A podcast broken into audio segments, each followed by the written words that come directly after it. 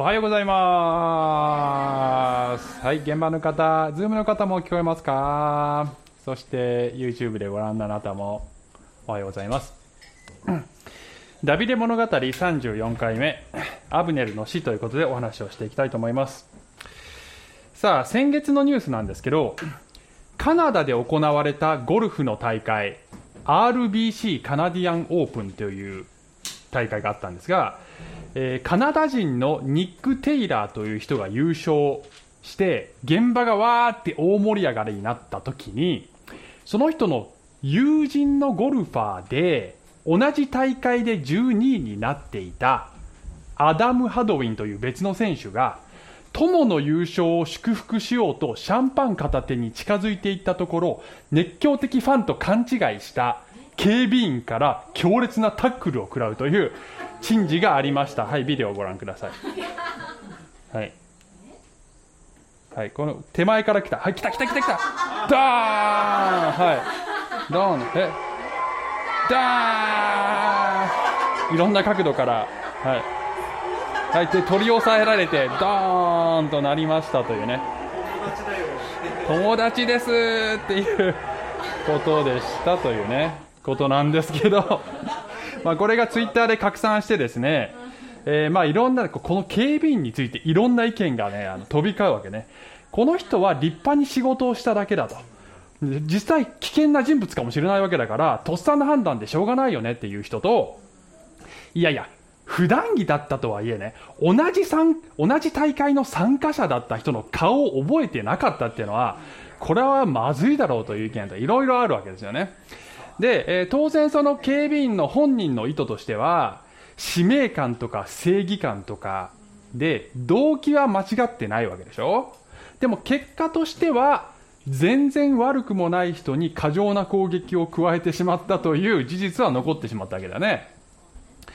似たようなことがキリスト教会でも起こります。例えばこの優勝した選手が神様だとしましょう警備員が神様に忠実な熱血信者だとしましょう。でその人から見ると他のクリスチャンが神様に近寄ってくる方法とか奉仕の仕方とか信仰のスタイルとかを攻撃したくなる裁くということがねありますね。で、それをするのは必ずしも悪い動機だけではなくてその人の神様への熱心さ使命感だったりもするのですが神様が願っているのはもしかしたら少し違うのかもしれません。その人私の友達なのでタックルしないでと神様は言っていらっしゃるかもしれないよね。ということで今日はね裁くというテーマで少し話していきたいんですけど、えー最終的な結論ははい、裁くのに時があるということをポイントとして話したいと思います。聖書にそもそも裁いてはいけないって書いてませんって思うかもしれませんけど、裁かなきゃいけないこともあるんですね。その違いをきちんと見分けていきましょうという話をしていきたいと思います。はい。ということで今日は、えー第2サムエル記3章の途中から読んでいきますが、えー文脈を確認しましょう。時は約3000年前の出来事であります。イスラエルの初代王様であるサウル王様は、代わって神に選ばれたダビデを10年ぐらい追い回していましたが、えーペリシテ人との戦いで最後は戦死しました。えー一方ダビデは同胞のユダ族から王として迎えられ7年半はイスラエルの南の地域だけを治める王になりましたと。で北の残りの部族は、えーサウルの息子であるイシュボシェテという人が治めているという状態で、えー地図を見るとこのようになってますね。北はイシュボシェテ南はダビデ、えーそして、えそれぞれに将軍がいて北はアブネル南はヨアブという将軍がそれぞれついていると。でこの2つの勢力が、えー緊張状態でこう進んでいっていたんですけど、まあ、だんだんとダビデ側が力をつけていって逆に北は弱体化していきましたと。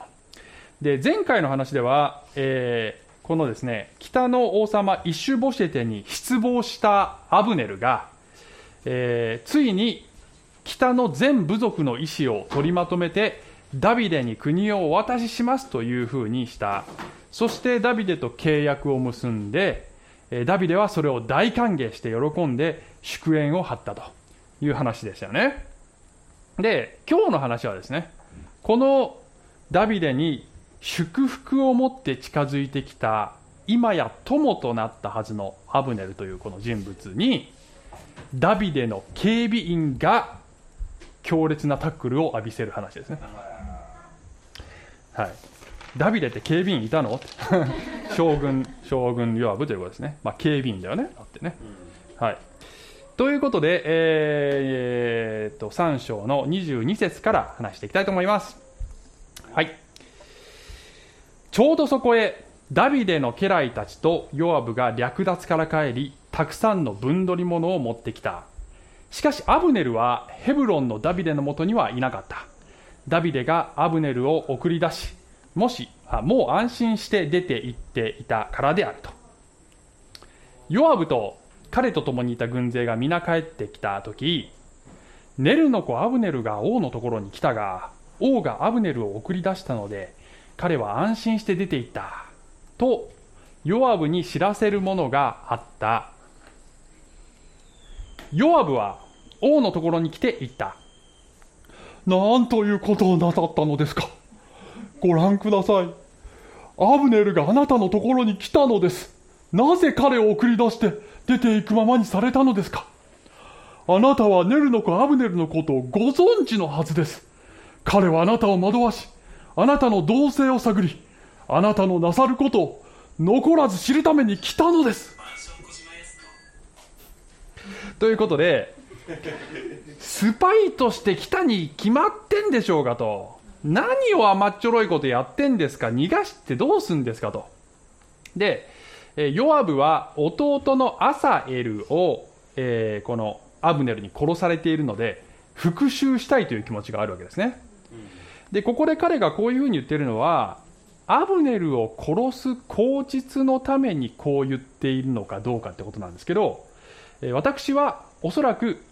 ある程度は本心でこう思っていたんだと思うんですよ。それもあったと思うんですね。っていうのは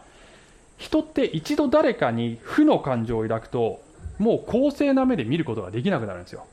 その人の全てを否定したくなって奴が本当のこと言ってるわけないと決めつけたくなるのです。なのであいつはこの国によってこの国にとって危険だとまあある程度思っていたしそう思うことで自分の中の復讐心を正当化しているというような、まあ、そういうこの無意識のうちに正義感と復讐心がミックスしているような状態の心理だったんじゃないかと、まあ、私は読んでるんですけどね。どうでしょうか。はい、で26節いくと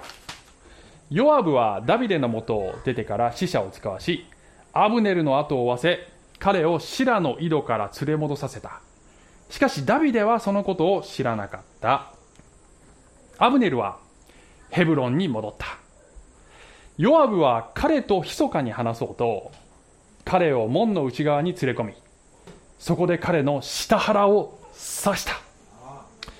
こうしてアブネルは彼がヨアブの弟アサエルの血を流したことのゆえに死んだ。いやー、兄弟アブネル、ようこそダビデの王国へ。さあ、お近づきの印に、少しこちらで内緒の話をしましょう。さあ、こちらへこちらへ。ぐさっっていうことですよね。はい。しらーっとしてますけど。何一人でやってんのって。はい、いいですよ。いいです、いいです。はい、ほっといて。28節。後になってダビデはそのことを聞いて言った。ダビデね。ネルの子アブネルの地については、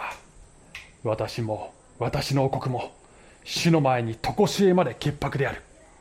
その地は、ヨアブの頭と彼の父の家の全員に降りかかるように。また、ヨアブの家には、老室を病む者、皮膚をザラートに侵される者、糸巻きを使う者、剣で倒れる者、食に飢える者が絶えないように。ヨアブの卑劣な行為に猛烈な怒りを覚えて呪いの言葉を発しています。で、えー家族まで呪われろっていうのってちょっと広くないっていう感じしますけど、えー、まあ、当時はですね誰かの罪は個人の問題じゃなくて一族で責任を追及されるべきだというまあ考え方があって、まあ、聖書に結構出てくるんですね。で、まあ、そのテそのテーマについてはまた、えー、ゆっくりと話す時が来ると思いますので、えー、今日は詳しくは言いませんが、えー、まあ、それほどの燃える怒りをダビデが表現しているというところをまずここでは汲み取ってください。はい、で先に進みます。30節ヨアブとその兄弟アビシャイがアブネルを殺したのはアブネルが彼らの弟アサヘアサエルをギブオンでの戦いで殺したからであった。ヨアブだけじゃなくてもう一人の兄弟アビシャイもグルだったということがここで分かります。末の弟の敵討ちをしました。ということですね。31節。ダビデはヨアブと彼と共にいたすべての兵に言った。あなた方の衣を引き裂き荒布をまといアブネルの前で痛み悲しみなさい。そしてダビデ王は棺の後をついていった。彼らはアブネルをヘブロンに葬った王はアブネルの墓で声を上げて泣き民も皆泣いた、えー、盛大に葬式をやったんですけど注目すべきはちょっと戻ってこのねあの殺した当人であるああのヨアブにも参列させて追悼の意を表させ表させたということですよね。これヨアブとしては相当腹立たしかったんじゃないかと思うんですよね。けれど、えー、これはまあここでダビデにできる精一杯の報復ということだったんだと思います。うん、ね？はい。33節。王はアブネルのために愛歌を歌った。愚か者が死ぬようにアブネルは死ななければならなかったのか。あなたの手足は縛られず、風にもつながれずに、不正な者の前に倒れるように、あなたは倒れてしまったのか。民は皆さらに続けて彼のために泣いた。民は皆まだ日のあるうちにダビデに食事を取らせようとしてやってきたがダビデはこう誓った。もし私が日の沈む前にパンでも他の何でも口にすることがあれば神がこの私を幾重にも罰せられますように。えー、悲しみを精一杯表現してます。せっかく自分のもとに来たのに守れなかったという悔しさやそれと同時に神様どうしてですかと。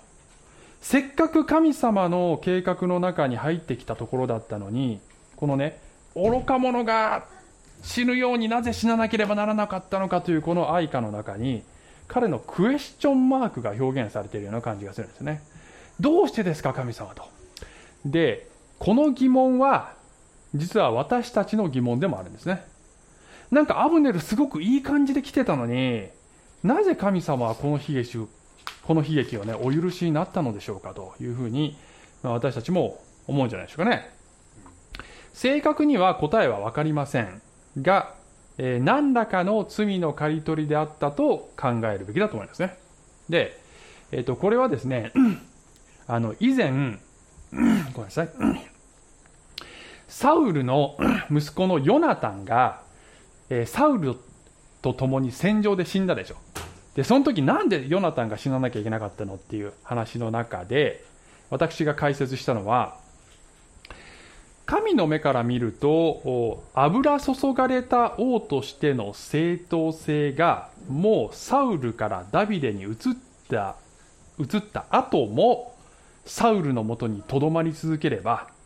それはサウルに下る裁きを共に受けるしかなくなるたとえ息子であってもという解説をしたんですね。だからヨナタンは死んだんだって言ったんですけど、えー、もしそれが正しいと仮定するとアブネルも同じでなければおかしいと思うんですね。つまりサウルの死の時点でアブネルも同じことのゆえに刈り取りが決定していた。時間がずれたからといってそれがチャラになるわけではないという。だからダビデとしてはアブネルを許せたとしても神様としてはきちんとけじめをつけざるを得なかったということなのかもしれませんね。はい、ということで36節。民は皆そのことを認めてそれで良いと思った。王のしたことはすべて民を満足させた。民は皆そして全イスラエルはその日ネルの子アブネルを殺したのは王から出たことではないことを知った。ダビデが徹底的に悲しみを表現していなかったらダビデが暗殺を命じたんじゃないの？という噂になりせっかくまとまりかけた北との和平がおじゃんになるところだった、まあ、それどころか全面戦争に発展していたとしても不思議じゃないよね。アブネルは北の英雄だから。ね。だから、えー、この悲しみの表現によって、えー、それを避けることができたということですね。はい。38節。王は自分の家来たちに言った。今日イスラエルで一人の偉大な軍の将が倒れたのを知らないのか。この私は油注がれた王であるが今日の私は無力だ。セリアの子であるこれらの者たちは私にとっては手強すぎる。主が悪を行う者にその悪に従って報いてくださるように。とダビデは言いました。で、ツェルヤの子たちっていうのはもちろんヨアブとアビシャイのことで、もうあいつら手に負えないっていうふうに言ってるんですけど、王様なんだから、ヨアブなんかここで処刑すりゃよかったんじゃないのというふうに思いますか？それをしなかったのはダビデのこの人間としての弱さから来る失敗だなと。ダビデはイエス様の型になってるんだけど、ここは違うところで、人間としての限界が出たんだろうなというふうに割と解説されるのですが、えー、私はちょっと見方がまた違いましてですね、またとかって。もうね、最後もう異端視されるね、えー、私の読み方はですね、あのまあ、考えるべきは、ダビデがここでヨアブを処刑していたらそれはリーダーとして正しい判断だったかどうかということなんですね。ヨアブっていうのは表向きは国を敵から守るためということでアブネルを殺してるわけだね。で事実アブネルってずっと敵だったわけでしょ？つまり将軍としてはやるべき仕事をしたという体裁が100%成り立つわけだよね。あの例えば冒頭のゴルフの話で、ね、警備員が不審者だっつってタックルした相手は蓋を開けたら友人だったということは分かったとはいえ彼は動機としては仕事をしただけだったわけだね。もし彼がその理由で会社からクビになったら今度は世間からその会社が批判されるんじゃない？ひどすぎない？それはっていうことになるんじゃない？で同じようにあのダビデにもう逃亡時代からずっと従ってきていてずっと優秀な仕事をしてきていた彼がここでこう忠実に仕事をした結果、まあ、ちょっとやりすぎだったかもしれないけどそれで処刑になったとしたらねこれヨアブの下にもいっぱい部下がいてさこれ誰から見てもダビデが不当な裁きをしたということになりダビデの信頼が失墜するんじゃないの？ヨアブさんは敵から国を守ろうと努力しただけだよなってみんな思うんじゃないかな。なので賢いリーダーとしてはここですぐヨアブを裁くことは得策ではないと判断せざるを得なかったのではないかと私は思ってますね。でヨアブもそれが分かっていてうまく立ち回った、まあ、ダビデはこれで俺を殺すことは絶対できないと分かっている。だからダビデがこいつは賢いと。一筋縄ではいかないというふうにコメントしたんじゃないかと思うんですね。だけどここでダビデは神が必ず彼を最後はお裁きになりますようにというふうに自分がすぐ裁くことはできなくてもそしておそらく裁くべきではないと判断しても裁きは神にお委ねするというその信頼が現れている箇所ではないかと私は思ってるんです。なのである意味でこれもイエス様の型になってるんじゃないかと思うんですね。というのはあの今日イエス様は世の悪をしらみつぶしに滅ぼさないしご自分のしもべであるクリスチャンが暴走しても別に一個一個こう強制しないでしょでもそれらのことが全てやがて明らかになり正当な裁きのもとに服することになるわけだよねだからそれと似てるかなっていう感じがしてますね。さあテキストは今日はここまでなんですけどあの今日の話はですねまあ神の立てた王様に抵抗してた人がその権威のもとに入ってきて仲間になったはずだったのにその人を敵とみなしてよりにもよってダビデの部下である人が勝手に裁いてしまったんだよね。教会でも同じことが起こるでしょ実は今日の話はねイエス様の例え話で似てる話がすごくあの、まあ、すごく似てる話があるんですね。何だと思いますか？宝刀息子の例え話ですよ。アブネルはあの話に出てくる弟にそっくりなんですよ。父の権威に立てついて出ていった。でもこの生き方ではダメだとある日我に返って帰ってきた。そして父は大喜びでそれを迎えて祝宴を張る。これダビデじゃない。ところがその弟を裁いた人物がいたでしょ父と最も近いはずの最も父の気持ちを理解してなければならなかったはずの兄が弟を受け入れなかったんだね。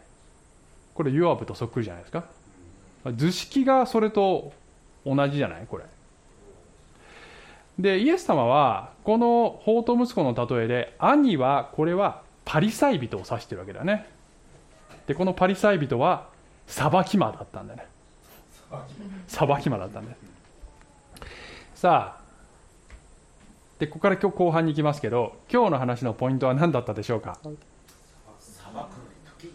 裁くのに時があるですね。はい。えー、裁くことには慎重にならなければなりません。が裁かねばならないこともあります。しかし私たちは裁くべき時にはそれをせず裁いてはならない時にはそれをするということがよくあるわけですね。その見分け方をきちんと学びましょうというのがこのこれからの後半ですね。よろしいでしょうか？はい。まあ耳の痛い話が、ね、いっぱい出てくると思いますよ。はい。さあ正しい裁きのための3つの要素ということではい。1つ目基準です。基準ね。皆さん誰かがやっていることが良いか悪いかを、まあ、判定しなければならないこともあるんですけどそれはどういう基準でやりますかね、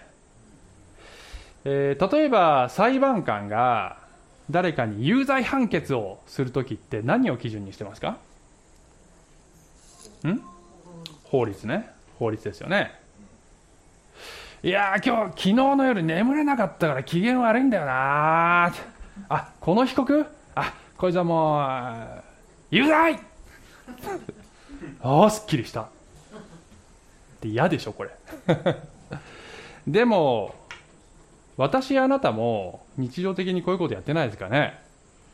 例えば子供を叱る時の基準がその日の機嫌で変わりませんか？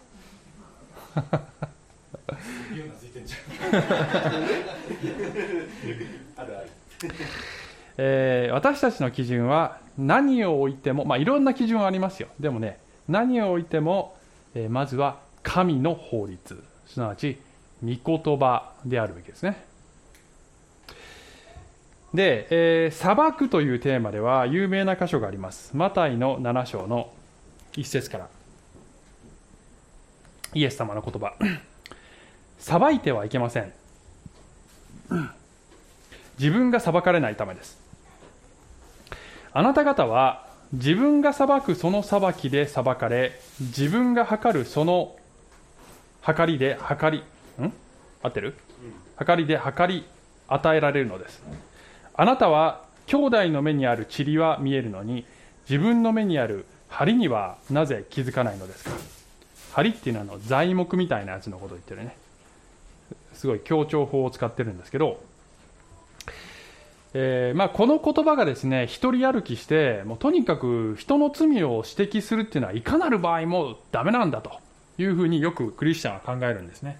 なので誰かが他の誰かにそれはいけないことだと言った瞬間にあの裁いてはいけないって書いてるじゃないというふうに裁き返されるということがよくあるんですね。その裁いた本人に裁き返されたり周りから裁かれたりねすることがあるんですけど、えー、これは文脈をちゃんとねあの考えなきゃいけないんですね。これは三条の水訓といってイエス様の長い説教の一部ですね。で三条の水訓はパリサイ人や立法学者を想定していてこのパリサイ人は口伝立法って言ってね口伝えの立法といって神が与えたモーセの立法以外のたくさんの掟をたくさん作っていてそれに基づいて民衆を裁いていたんだね裁く基準が神の立法じゃなくて人間の基準になってるってことなんですよだからイエス様は、あなたたちも相当罪人だからね、神の目から見るとと。自分は完璧だという善人面で人を罪に定めるっていうのは偽善だぞということを、えー、言っている箇所なんですね。だけど、このパリスタイ人たちも悪いことをやってるっていう意識は多分なくて、いや、これは神に従ってるんだという使命感とか正義感で、少なくとも表面上はこれをやっていたんだと思うんですねでも神様から見るとその心の深い部分にはドロドロしたものがあって例えばイエス様にとの議論で負けて恥をかかされたっつってね。これやり返したいという気持ちはあっただろうしイエス様に取られた人気を取り返したいという気持ちもあっただろうしそういったものが全部相まってそして最後はイエス様を殺しちゃうわけでしょ。うイエスを裁いてしまうわけだよね。つまり妬みとか復讐心とかそういったものを正義の仮面でカモフラージュしてしまっている。無意識のうちに。で今日の箇所ではヨアブもですね内心ドロドロしたものがあったんだけどそしておそらくね思うに自己保身とかもあってねアブネルがダビデのもとに来たら自分の地位も危うくなるっていうのもきっとあったと思うんだよね。アブネル優秀だから可愛がられてるし。でそういう負の道具もいろいろあってそして復讐もしたい。だけどこれが全部国を守るためというそういう正義感とか使命感で覆われてしまっていたのではないかと思うんですね。で我々もですね誰かの罪を批判するときにあれはダメだこれはダメだと言いたくなるのですがそれは裁判官になるっていうのはねこれはね気持ちがいいんですよ、まあ、この話を塩沢さんとしててね彼はこういうふうに言いましたね。正義感は麻薬だ。ちょっといい言葉だなと思って載せちゃいましたけどね。信玄の16の2節。人には自分の行いが皆純粋に見える。しかし主は人の霊の値打ちを測られる。霊の値打ちってなんだ？これはあの英語の翻訳ではね大体の翻訳で motives つまり動機というふうに訳されたね。つまり自分は純粋なことやってると思ってても神様から見ると動機全然おかしいよっていうことだよね。あなたの心の深いところにあるその間違った動機でいつの間にか神の基準を歪めていないかということをしっかりと自分でチェックしないといつの間にかすぐ裁判官になってますからね。えー、でですね、まあ、この話をするときにあの教会でよくしばしば問題になるあのこのねグレーゾーンの問題ってありますねグレーゾーンの問題これあのオリーブ協会にもこういうねオリーブ協会ってどんな協会っていう小冊子ありましてあのまだも見ていない方持って帰っていただきたいんですけどあのホームページ上にもねありますから見ていただきたい。ここでもあの強調してるんですけどね。あの聖書ではっきりと明確に命じられていないんだけどいろんな教会でいろんな文化をとかルールを作りますよねと。それ何が正しいかどうかってそれそれをグレーゾーンって呼んでるんですね。例えば教会ではどういう服装をするのがふさわしいかとか牧師をどういうふうに呼ぶのがふさわしいかとか教会で歌う賛美はどんなジャンルが一番いいかとか礼拝はどんなプログラムじゃなきゃいけないかとか別に聖書に書いてないでいろんな教会でいろんな文化やルールがあってその人が作った文化や決まりと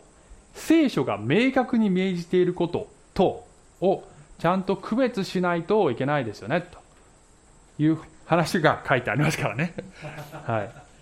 でまあ、それ書いてあるのはねローマ人への手紙の14章とかにすごい詳しく書いてあって皆さん読んでいただきたいんですけどちょっとね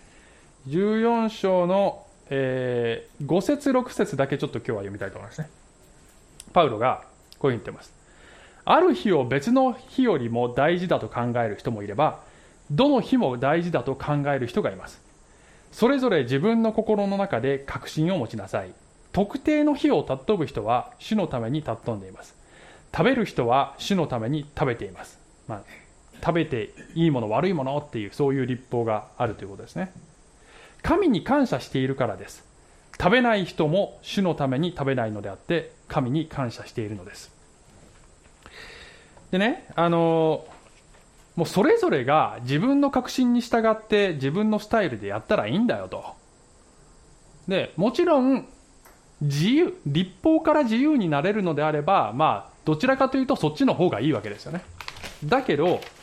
それが理由でいがみ合いや分裂が起こってしまうとしたら、それぐらいだったらいちいちもう白黒つけなくてもいいから、それぞれが確信に基づいてやってお互いに相手のスタイルを尊重し合いながら一致を保っていった方がいいんだよともっと重要なことがあるんだからっていうことなんですよねあの最近回転寿司に家族で行ったんですけどいいね。って。もうねあの流れてないんだよね最近ね。いろんなことがあったから,、はい、だ注文しなきゃいけないんですけど。最後はあの娘がデザートでねミルフィーユを頼んだんですね。ミルフィーユって分かります？あのほらだからクレープ生地とクリームとかこの重層的に何層にもなってるやつ、ね、でそれをね娘がね一枚一枚皮を剥ぎながら食べてたんだよ。で僕はその食べ方許せなくて、それ違うだろうと。ミルフィーユこれ縦に切って食べるのが、そ食感的にそれが正しいだろうということで、ダメ違うって言ったんだよね。で娘はもう、妻もいいのよっつってね、ほっといてよと言われて、ま、確かにな、確かにミルフィーユどうやって食べるかって聖書に書いてないしなってね。ちょっと待てよ、レビキとかに書いてなかったかな。まあ、定かじゃないけど、多分なかったと思うんだよね。なので、まあ、まあ、好きに食べなよというふうにね、言ったら最後はね、もうこう、こんな状態、最後の1ペラが残ったんだよね。うまいんじゃん。ね。あの、ミルフィーユを発明した人からするとね、やっぱり縦に切って食べてほしいと思うんだよ。だからそっちの方がいいと思うんだけど、それでスイーツを食べながら喧嘩するぐらいなら、もう自分の好きにしたらいいよっていうことなんですね。で、その後で僕は今度はね、自分のためにクレームブリュレを頼んだんですよ。クレームブリュレってあの上がカラメルになっててさパリッてした表面がなっててその下にアイスクリームがあるでしょで娘がさあのさちょっとちょうだいって言うから、まあ、あげるのはいいんだけどどうやって娘が食べるかって言うとね上のカラメルの ところだけ同じように切り取って食べるわけ見てくださいこのあの半分ぐらいまでこの僕の可愛いブリュレちゃんのこの見るも無残な姿を。ねで僕もちょっと君がこう一枚一枚剥ぎながら食べるのはいいけど僕のブリュレちゃんにこういう仕打ちしないでくれるって言ったんだけどね。まあでももうもう今いいですよと、ね、好きにしなというふうに言ったんですよね。あの私たちはお互いに配慮しなきゃいけないしそれぞれのやり方を重要しなきゃいけないんだけど聖書では実はより霊的に成熟した人が譲歩することも覚えなさいと言ってるんだよね、うん、でそういうこともひっくるめてお互いに配慮し合って一致を保っていきなさいということなんですね。なので皆さんがどういうふうにスイーツを食べているか私はもう裁くことはやめますから 安心してくださいね。はい、ということで、はい、はい、2つ目ね。正しい裁きのための3つの要素。2つ目、はい、方法ですよ。基準は合っていても方法が間違ってるってことがあるわけね。であのいくつかのポイントがあるんですけどまず1つ目非常に重非常に重要なことは物事の良し悪しを検討するときにはいろいろな角度で検証しなきゃいけないという。ポイントですね。ヨアブがアブネルを殺したときあいつは国を乗っ取ろうとしてきてるんだ!っていうふうにすぐに結論に飛びついて決めつけちゃった。つまり極めて限定的な情報だけで的外れな裁きを下してしまったんだよね。で、私たちも自分がよく知りもしないことをまるで全部分かった気になって誰かの良し悪しを断定することが多いんですね。また法廷のイメージを思い浮かべていただきたいんですけど、まあ、大体法廷では検察側と弁護側双方のいろんな調査をね聞きますよね。それは物事は一つの角度だけで見ても絶対に正しく判定できないからですねイエス様の言葉でこういうふうに、えー、イエス様は言ってますね。ヨハネの7章24節。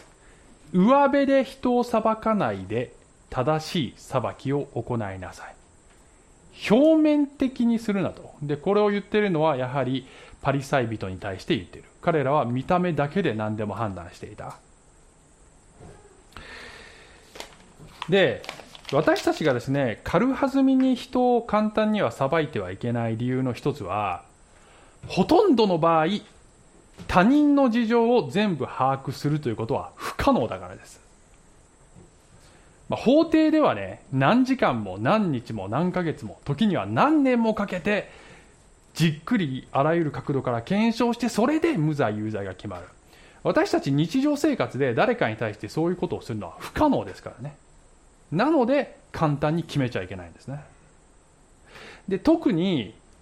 えー、私たちは慎重にならなければいけないのは人の動機を裁くのに慎重にならなければいけないですね。それこそ目に見えない部分なので、えー、私たちには分かりません。けどすぐ邪推しますね、えー、パウロの言葉第一コリント4章5節。ですから主が来られるまでは何についても先走って裁いてはいけません。主は闇に隠れたことも明るみに出し心の中の計りごとも明らかにされます。その時に神からそれぞれの人に称賛が与えられるのです、えー、先走ってあの人の動機はいいとか悪いとか言ってはいけない。神がやがて裁きますと。あなたがチェックするべきは人の心の中ではなくあなた自身の心の中のことですね。まず心の中で裁判官を降りてください。実際に誰かに石を投げるかどうかという前に、まあ、石を投げるっていうのはつまり批判の矢を放つっていうのはつまり、ね、あの物理的に石を投げなくてもそれは結局石を投げているのと一緒なんですけど実際にそういう行動をする前に何が起こっているかというとあなたがすでにその人をどういう目で心の中で見ているかの方が問題なんです。そこから来る。なぜなら心にあるものは全て表に出るからです。今俺あの人を見るときに裁判官の席に座ってるなと思ったら一旦そこから降りて神様あの人がいいか悪いかはあなたの問題にあなたの裁きにお委ねしますというふうに心の中でまず修正しなければやがてそれは言葉に出てそして態度に出ますからね。えーそしてですね、えーこの2つ目の方法というポイントの中でもう一つ非常に重要なことを申し上げますと、正しく人を判断するために非常に重要なことは本人と直接話すということ、えーマタイの18章の15節これもイエス様の有名な言葉ですね。またもしあなたの兄弟があなたに対して罪を犯したなら行って2人だけのところで指摘しなさい。その人があなたの言うことを聞き入れるならあなたは自分の兄弟を得たことになります。でこの後イエス様の言葉続いてて、えーもしそれで本人が聞き入れなかったら23人の証人を立てて立証しなさいと。それでもダメなら今度教会に訴えなさいと。でそれでダメなら教会の権威によってその人を除名しなさいという段階が述べられています。でこのイエス様の言葉はこの箇所では特にクローズアップしているのはこのねあなたに対して罪を犯したならっていうこのあなたに対してっていうのが入ってない訳もあるんですけど大体入ってるんですね。写本によって違うんですけど。でこれ文脈的にも個人的に誰かに被害を受けた時に加害者を訴えるその手順について特にクローズアップして語られているのですがこの箇所はね。じゃあ自分とは関係ないところで例えば教会の誰かが明らかに重大な罪を犯しているとか問題行動を繰り返しているとかっていった場合はどうしたらいいんでしょうかね。基本的には原則は一緒であのできるだけ小さいスケールで本人に直接話すということなんですね。あのケースによっては一人だけで注意まず注意しに行くっていうのは難しいこともあると思います。だから第三者にまず相談しなきゃいけないということもあると思いますが原則としてはできるだけ小さい状態で本人と直接話すところが私たちはよく本人のいないところで噂話や悪口で多くの人の偏見を助長してしまうということをよくやるんですね。あのあるですね、まあ、海外でですけどある6歳の少年が学校で家族の写真をあ家族の絵を描いてくださいと言われてこういう絵を描いたそうです。家族4人の首のあたりから縄がロープが上に向かって伸びているというねこういうロープのようなものが伸びているという絵を描いたんですね。で学校の教師たちがこれは大変だということでその少年にメモを渡してね親親宛てのメモを渡してで親がそれを受け取ったらねこれはもう学校に来てくださいというふうに書いてあったと。ででその子供はなんか僕の描いた絵が先生たちは気に入らないみたいって言ってで親が学校にあの呼ばれてこれ一体どういうことなんですかってあの教師たちが言ったらこれはあの家族で海水浴に行った時にシュノーケリングをした絵なんですって言った。シュノーケリングなんです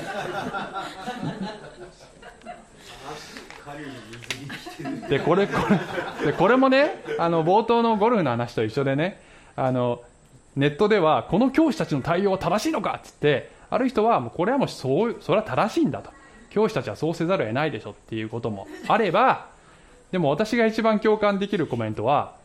まず本人に聞けばよかったんじゃないってね。少年にこれ何って聞いてあこれシュノーケリングって答えてもそれでおしまいじゃないっていうコメントがそうだよなって思うんだよね。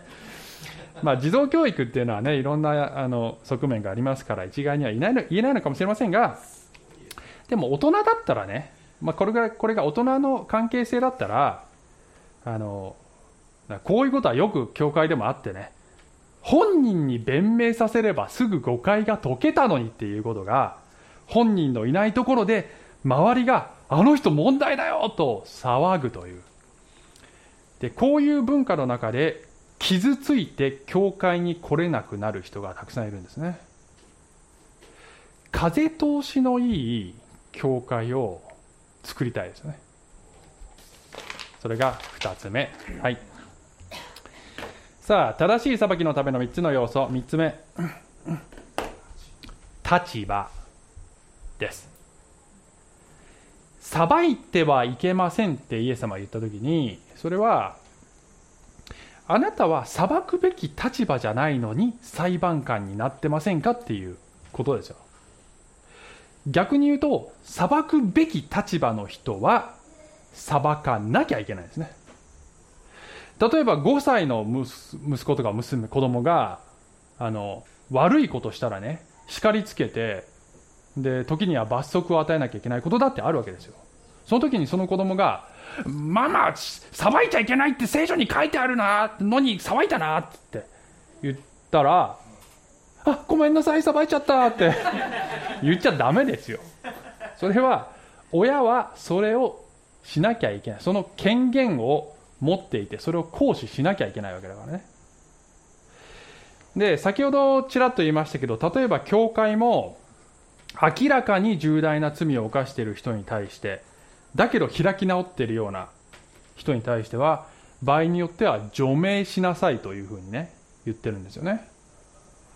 まあ会員制でない教会でももう教会に来ないでくださいって言わなきゃいけないっていうことですよね。でそれは例えば第一コリント5章に、まあ、開きませんけどあの例えば一つのケースがあって義理の母親と性的関係を持っている人がそういう処罰の対象になっています。でこういったことは教会の健全性を保つために権限のある人が所定の手続きを経てその人を断罪しなきゃいけないということもあるんですね。でもそれもあの永久にそうであるということではなくその人が悔い改めるための愛の行為としてそれをするというねことなんですよね。だから第二コリントではその人が悔い改めて許されたりしてるんですけどね。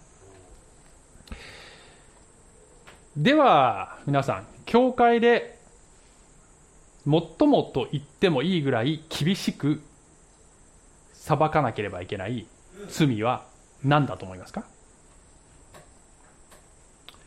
それは それは。え？ねそうだね。教えですね。あのトイレの水を流し忘れたとかね。そういうことじゃないんですね。偽の教えですね。間違った福音を持ち込む人はこの教会には来ないでくださいって言わなきゃいけないんですね。でこれは地域教会単体の中だけでもそうですし教会の垣根を越えてキリスト教会全体の中で教会のせあの会は世界の会ね。キリスト教の世界全体の中で間違った教えをきちんと糾弾するというそういう文化がキリスト教会の中には浄化作用としてなければならないんですね。ガラテアの一章八節パウロ。しかし私たちであれ天の見つかりであれもし私たちがあなた方に述べ伝えた福音に反することを福音として述べ伝えるならそのようなものは呪われるべきです。まあパウロはね至る所で厳しいですよ。非常に偽の教えに関しては。じゃあ教会では誰がそういうことをねしなきゃいけないんでしょうか？皆さんはそれは牧師や神学者といったその道のプロがそれをすればいいんだと思われるかもしれません。もちろんそういう立場の人は特に責任を持って率先して正しい教えは何かということをしっかりと主張していかなければなりませんがある意味で一般信徒である方々も教師を見分ける責任というのがありますね。まあこれは私よく言っていることですけど皆さんは教師を見分けなければいけません。そして明らかにおかしいことを言っている教師がいてそれを本人に指摘しても正すことをしないのであればその人から離れるという形で裁きを下さねばならないこともあると思いますね。来週来週この教会一人も来なくなっただからまず本人に直接言っていただいて、はい、まず話しましょう、はい、その上で、だからそういう意味ではあの全てのクリスチャンがある意味で裁くべき立場に座っていると。いうふうに言えなくもないと思う。ただしバランスを取るためにそれをむやみにやりすぎることの弊害もちゃんと知ってなきゃいけないですよ。えー、それはイエス様の例え話の中で毒麦の例えっていうのがありますね。マタイ13章。ある人が畑に良い種をまいたんだけど、夜の間に敵が来て毒麦もまいてしまいました。一緒に成長してしまいましたという話です。で、これは、本物の信者と本物に似てるんだけど偽の信者が一緒に成長してしまうのがこの今の教会時代になるんですよとイエス様が予言的に例えている話なんですね。で、その話で、しもべが、じゃあ毒麦だけ抜きますよって言ったら、主人は何て言ったんですかね。はい。しかし主人は言った。いや、毒麦を抜き集めるうちに麦も一緒に抜き取るかもしれない。だから収穫まで両方とも育つままにしておきなさい。収穫の時に私は狩る者たちにまず毒麦を集めて焼くために束にし、麦の方は集めて私の蔵に収めなさいと言おう。で、これはですね、あの、神様から見て最後まで見分けがつかないという話じゃないんですね。しもべである私たちから見て全部見分けはつかないっていう話なんです。だから我々が誤って本物を裁いてしまう可能性もあるので、もう先走らないで主の最終的な裁きに委ねなさいという部分があるのですよということも言っているんだと思うんですね。つまりまとめるとバランスを取るという意味でね、こういうことなんですよ。明らかにおかしいと思うものに関してはおかしいとはっきり言わねばならない。だけど、グレーなもの、自分たちとの立ってる神学と全部一緒ではないが、ちょっと違うものっていうのはいっぱいあるわけですね。そういう異なる立場のクリスチャンや教会を、あれも偽物、あれもダメ、あれじゃあ救われないと言いすぎることで、もしかしたら神様は、いや、その人、私の友人なんだけど、タックルしないでちょうだいと思っていらっしゃるかもしれない。なので、気をつけなきゃいけない。ダビデは、ヨアブをあえて裁かなかったんだね。ヨアブはある意味毒毒麦っぽかったかもしれないけど今それをすべきではないと判断して主の時に委ねたんですねさあもうすぐ終わりますけど一方でヨアブはアブネルを殺したその裁きにおいて彼は裁くべき立場にいたのかどうかということをもう一つ重要な要素を加えて最後にもう一回検証したいと思います。ね？その要素というのは、その事件が起こったのはヘブロンという町だったということなんですね。で、ヘブロンは旧約聖書の中で逃れの町と指定されている町だったんですね。イスラエルの中に6つあるんです、逃れの町って。で、これは故意にではなく誤って人を殺してしまった人が復讐者の手から守られるために逃げ込める町なんですね。例えば吉明では20章でこんなふうに書いてます。4, 4節5節。人がこれらの町の一つに逃げ込む場合その人はその町の門の入り口に立ちその町の長老たちに聞こえるようにその事情を述べよ。う彼らは自分たちの町に彼を受け入れ彼に場所を与える。そして彼は彼らと共に住む。たとえ血の、えー、復讐をする者が彼を追ってきてもその手に殺人者を渡してはならない。彼は、えー、隣人を意図せずに撃ち殺してしまったのであって前からその人を憎んでいたわけではないからである。アブネルがアサエルを殺したのは故意ではなかったですね。過失で殺してしまった事故だったんですよ。そもそも戦場だしね。なので彼は本来であればこの町の中に逃げ込むと復讐者の手から守られるべき存在だったんだね。ところがよりにもよってこの町の中で裁かれ殺されてしまったんだね。実はこの義明のこの後にその町で正当な裁判が行われるまでいろということね、まあ、いくつかの規定があるんですけど。だけどそういう正当な裁判の前に殺されてしまったんですで正当な裁判があると過失でしたねということになって彼は処刑にはならないはずなのに裁かれてしまったんだよね。ここにヨアブの罪の大きさがある。彼は裁くべき立場にいなかったんですね。けれどやってしまった。でね？皆さん。逃れの町っていうのはイエス様の雛形になってるんですね。しかもイエス様の場合私たちは過失だけではなくどんな罪でもそこに逃げ込めば守られるというそういう逃れの町なんです。イエスという逃れの町に逃げてきた者同士が集まるのが教会ですね。ここでは不当な形で裁かれることがないのだというふうに安心できる場所。アブネルも安心していたわけだよ。ところがその場所で私をよく理解もしていないような人から突如ある日ぐさっと刺されると。そんなことがあっていいのでしょうか。今日のダビデの涙はイエス様の涙です。最近のニュースで島根県の海水浴場でね11歳と10歳の兄弟が沖に流されてしまいました。父親が助けに行ったんだけど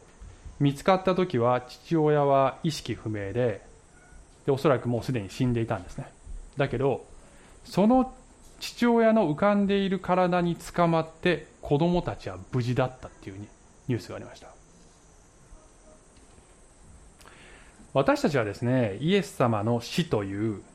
犠牲の上につかまって命を得たお互いですよね。それなのにその兄弟同士でお前の捕まり方ちょっとそれおかしいぞとか、お前の水着前から気に入らなかったんだよなとか、喧嘩してる場合ですか？もっと大きな使命があるのではないですか？それは一人でも多くの人が同じようにこの方に捕まって命を得られるようにするということが使命です。そのためには教会は誰もが安心できる逃れの町でなければなりません。皆さんとそういう教会をね作り上げていきたいと思いますね。はいお祈りします。愛する神様私たちはなんと軽はずみに人を裁き、えー、傷つけてしまうことでしょうか。どうぞあなたにお委ねするそういう知恵を与えてください、えー、そして、えー、正しく裁くべきことを裁き委ねるべきことをあなたに委ね委ねることができますように。イエス様のお名前によってお祈りします。アーメン。はい。小淵沢オリーブ教会には聖書の言葉を多くの人に届けるためのさまざまなビジョンがあります。あなたもこの働きに参加してみませんか？献金はこちらのアドレスにて受け付けています。インターネット送金サービスまたは口座振込に対応しています。